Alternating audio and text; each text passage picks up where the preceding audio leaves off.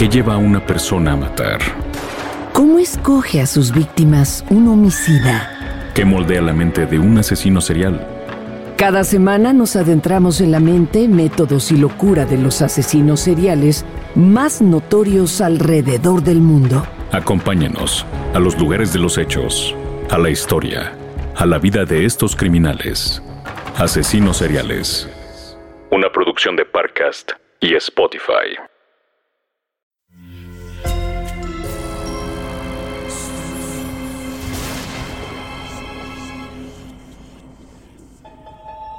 Portal Sonoro no se hace responsable de las visiones, pesadillas o encuentros cercanos del cuarto tipo que puedan suceder antes, durante o después de la experiencia. Para una experiencia sonora completa recomendamos audífonos para dejarte envolver por el mundo de experimentos retorcidos. Escucha bajo tu propio riesgo.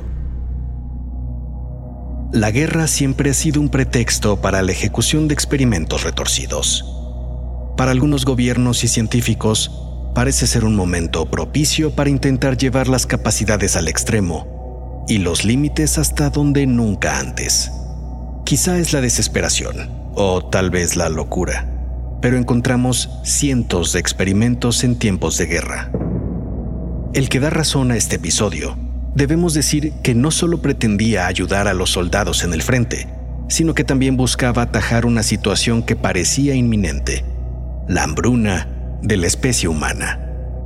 Advertencia. Este episodio contiene alusiones a desórdenes alimenticios. Si lo consideras necesario, toma tus precauciones.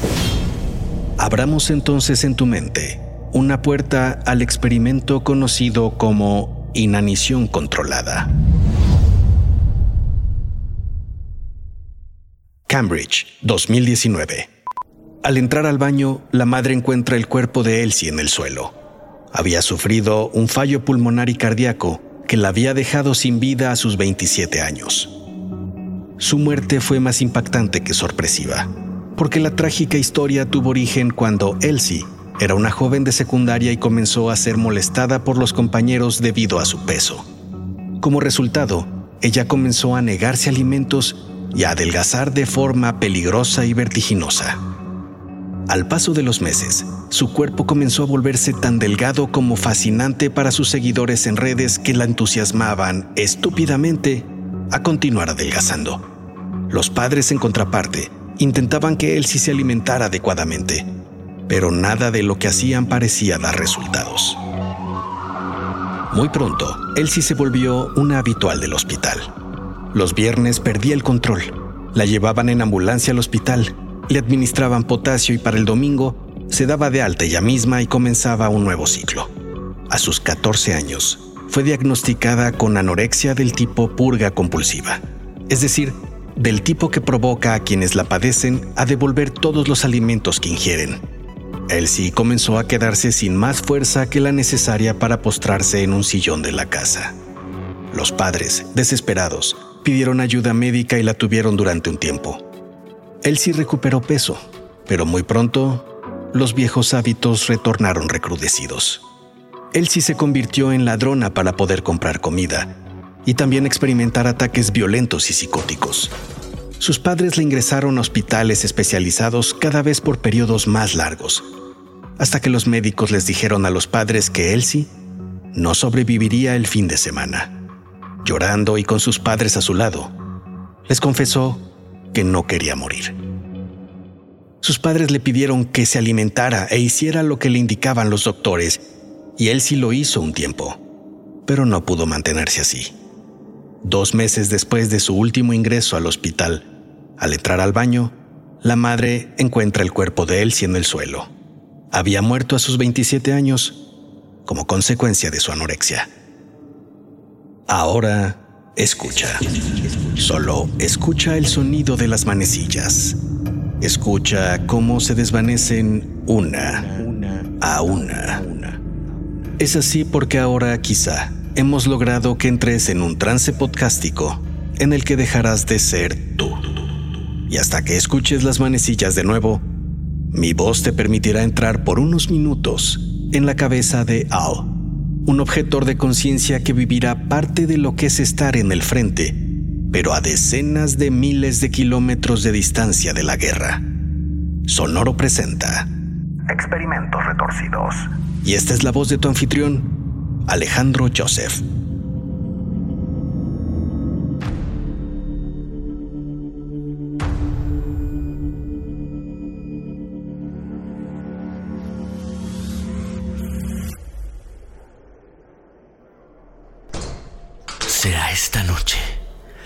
Cuando los guardias vayan por su almuerzo. Ese era tu compañero de cuarto, Frank. Soñaba con escapar del centro de objetores de conciencia y te invitaba a que huyeras con él y con otros. Tú no tenías esa fuerza en ti. ¿A qué te quedas, Al? Apenas unos meses atrás, cuando las Fuerzas Armadas estadounidenses llegaron a reclutar gente ante la inminente participación que tendría ese país en la Segunda Guerra Mundial, tú protestabas junto con otros compañeros en el centro de tu ciudad. Eras parte de un colectivo de pacifistas al que le habían dado el pitazo de la próxima leva y desde luego, ni tú ni tus amigos y amigas, incluida tu novia Lucy, querían participar en lo que ya se veía como una especie de envío al matadero de cientos de jóvenes que debían pelear por las necedades de un puñado de viejos. Tú eras un objetor de conciencia y tu intención era pasar el resto de tu vida en paz al lado de tu novia Lucy y, sobre todo, vivo pero el ejército estaba preparado para gente como tú. La ley les permitía hacer un reclutamiento parejo de hombres entre los 18 y los 45 años, ya que contemplaba la objeción de conciencia. Aquellos en este supuesto, si no iban a ayudar en la guerra, tendrían que servir a su país en los campos de objeción de conciencia que había a lo largo del territorio. En esos lugares se trabajaba en servicios que el gobierno y los militares en específico consideraba de importancia. La leva funcionó y fuiste reclutado a uno de esos horribles campos de objetores de conciencia en el que te encuentras platicando con Frank acerca de su posible huida y la de otros. Seremos varios, Al. No nos pueden seguir tratando como esclavos en sus guerras. Ten mucho cuidado, Frank, y mucha suerte.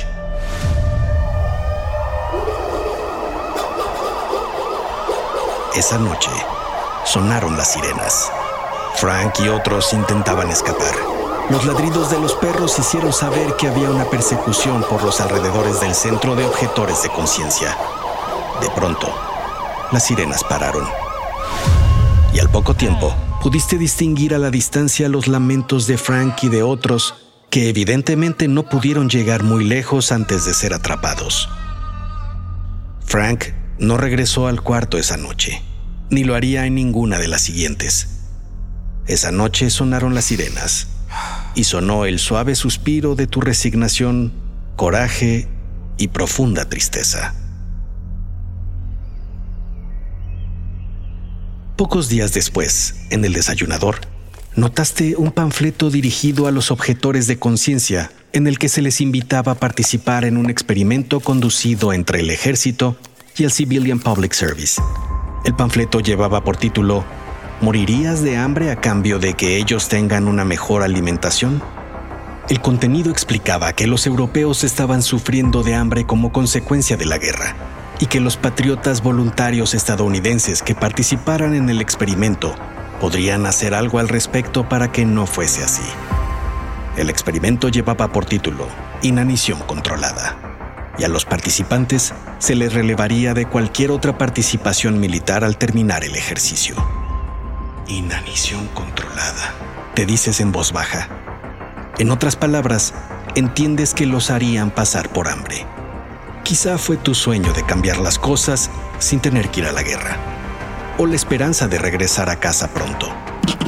Pero firmas ese papel en el que te ofreces como voluntario con total convicción.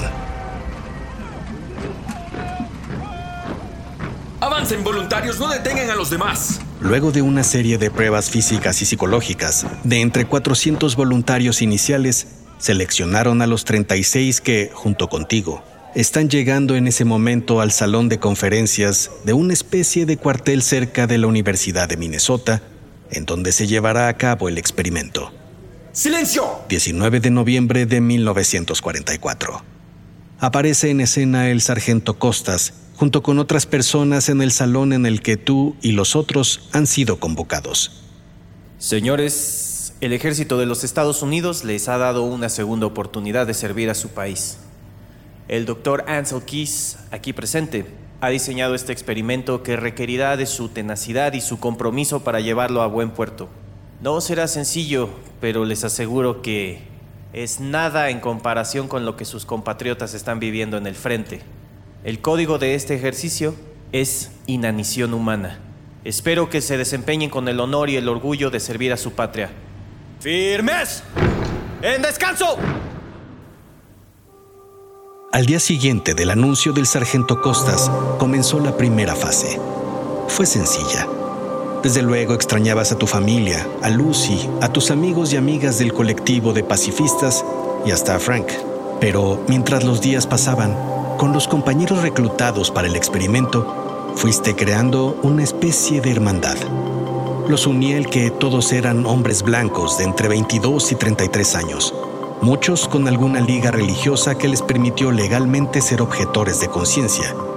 Y todos esos puntos en común, además de estar participando en un experimento que permitiría potencialmente salvar vidas en lugar de quitarlas, les daba ese sentido de unidad, de cercanía, como si se tratara de un pelotón de la paz.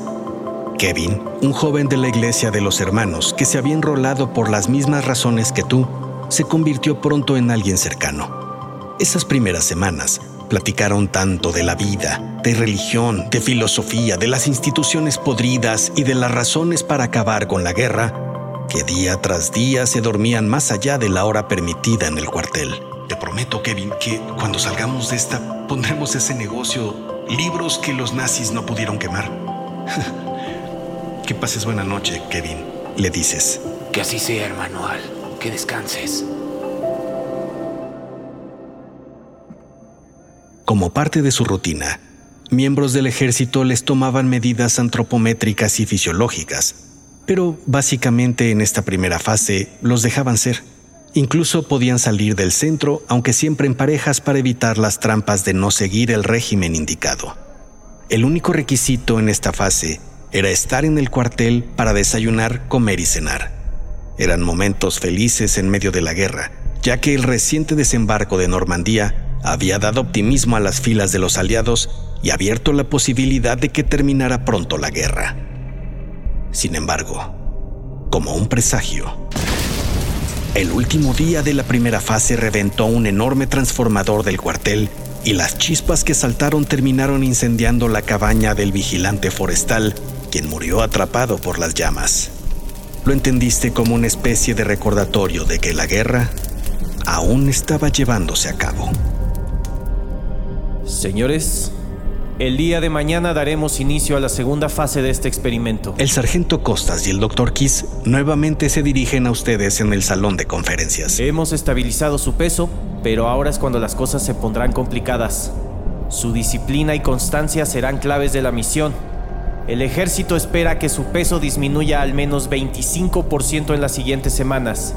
Su dieta será reducida a 1500 calorías al día y se les exigirá andar cada semana determinados kilómetros y llevar un diario personal. Durante esta fase no podrán salir de las instalaciones para su mejor monitoreo, aunque podrán hacer algunas llamadas telefónicas. Eso es todo. ¡Firmes! ¡En descanso! Tienes fe de que lo podrás lograr y esperanzas de que el tiempo transcurra rápido para ir a casa. Tus compañeros se ven animosos ante lo que vendrá las siguientes semanas. Sin embargo, notas que el rostro del Dr. Kiss se ve serio, casi avergonzado mientras se dirige a la salida.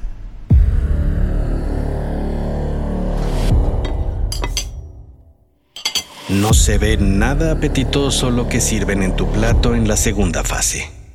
Un poco de col, patata, judías y una pequeña porción de pasta.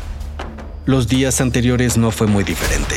Nabo, col, patata y un pan integral.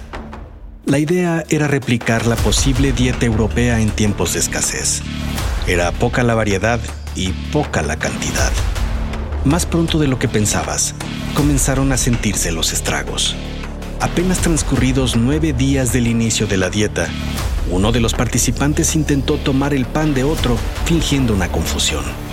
Al notarlo, el participante que iba a ser robado soltó un puñetazo en la cara del ladrón que lo mandó al suelo sin dos dientes. Los ánimos comenzaban a tensarse. Era evidente que todos resentían la restricción calórica. Y no solo eso, los cinturones comenzaban a reducir su diámetro y los tobillos a hincharse. Pasado el primer mes, notas que algo anda raro en ti. Pareces no poder dejar de pensar en comida, en cómo sería comer un delicioso corte de papas a la francesa como las de Tom's Ribs, o un delicioso muffin de plátano de los que preparaba tu tía Marta.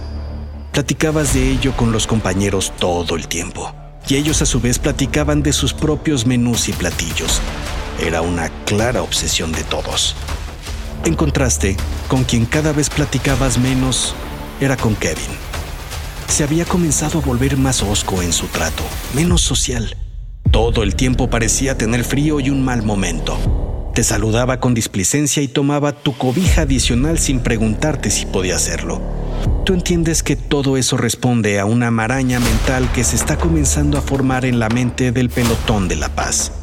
Todos los días a las 6 de la tarde era el momento designado para llenar las bitácoras con los sentimientos y emociones que iban experimentando.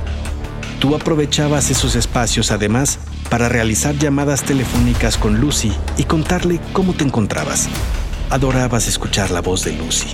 Desde la semana 3, antes de hacer tu llamada, te esmerabas preparando una lista de comidas que te gustaría que Lucy y tú degustaran juntos cuando acabara esto.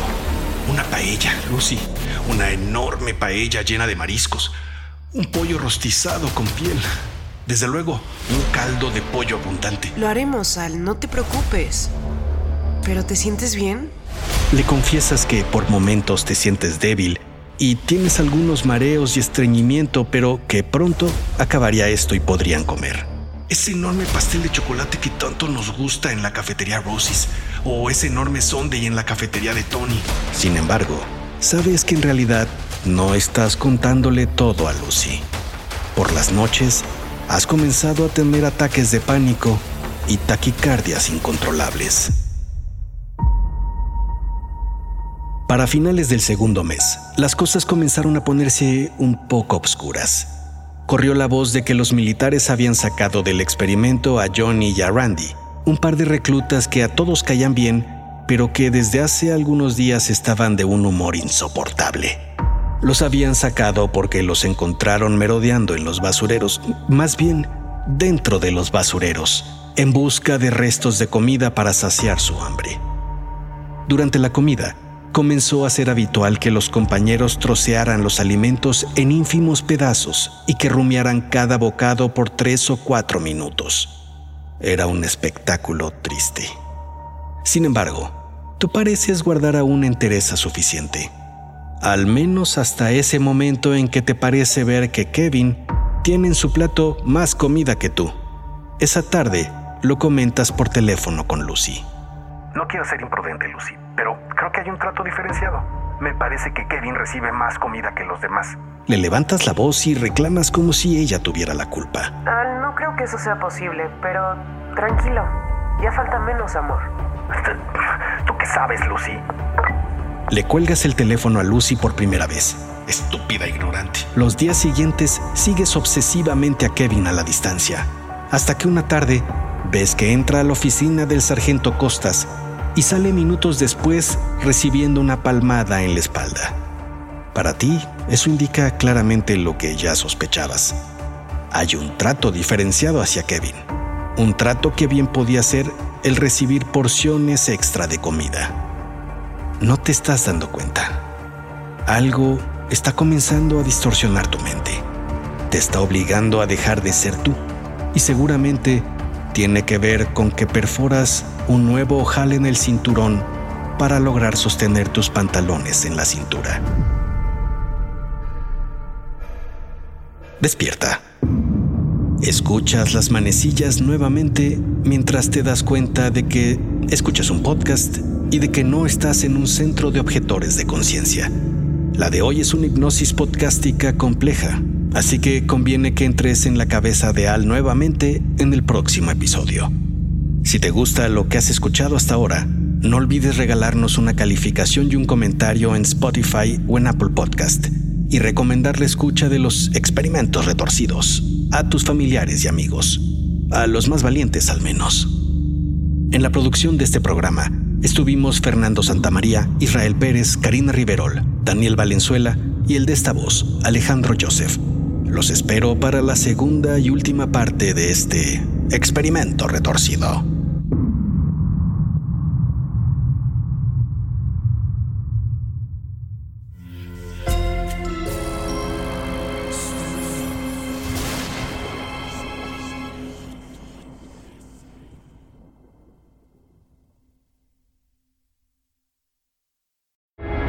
¿Qué lleva a una persona a matar? ¿Cómo escoge a sus víctimas un homicida? ¿Qué moldea la mente de un asesino serial? Cada semana nos adentramos en la mente, métodos y locura de los asesinos seriales más notorios alrededor del mundo. Acompáñenos a los lugares de los hechos, a la historia, a la vida de estos criminales. Asesinos seriales. Una producción de Parcast y Spotify. Sé bienvenido a Tristan Terror, mi podcast donde comparto múltiples vivencias paranormales que mi propia audiencia me manda. Relatos sobre brujas, sectas, fenómenos extraños en distintos lugares conocidos de México. Adéntrate para que conozcas los relatos más aterradores de México. Y así esta noche, te aseguro tendrás dulces pesadillas. Escucha Tristan Terror en cualquier plataforma de podcast.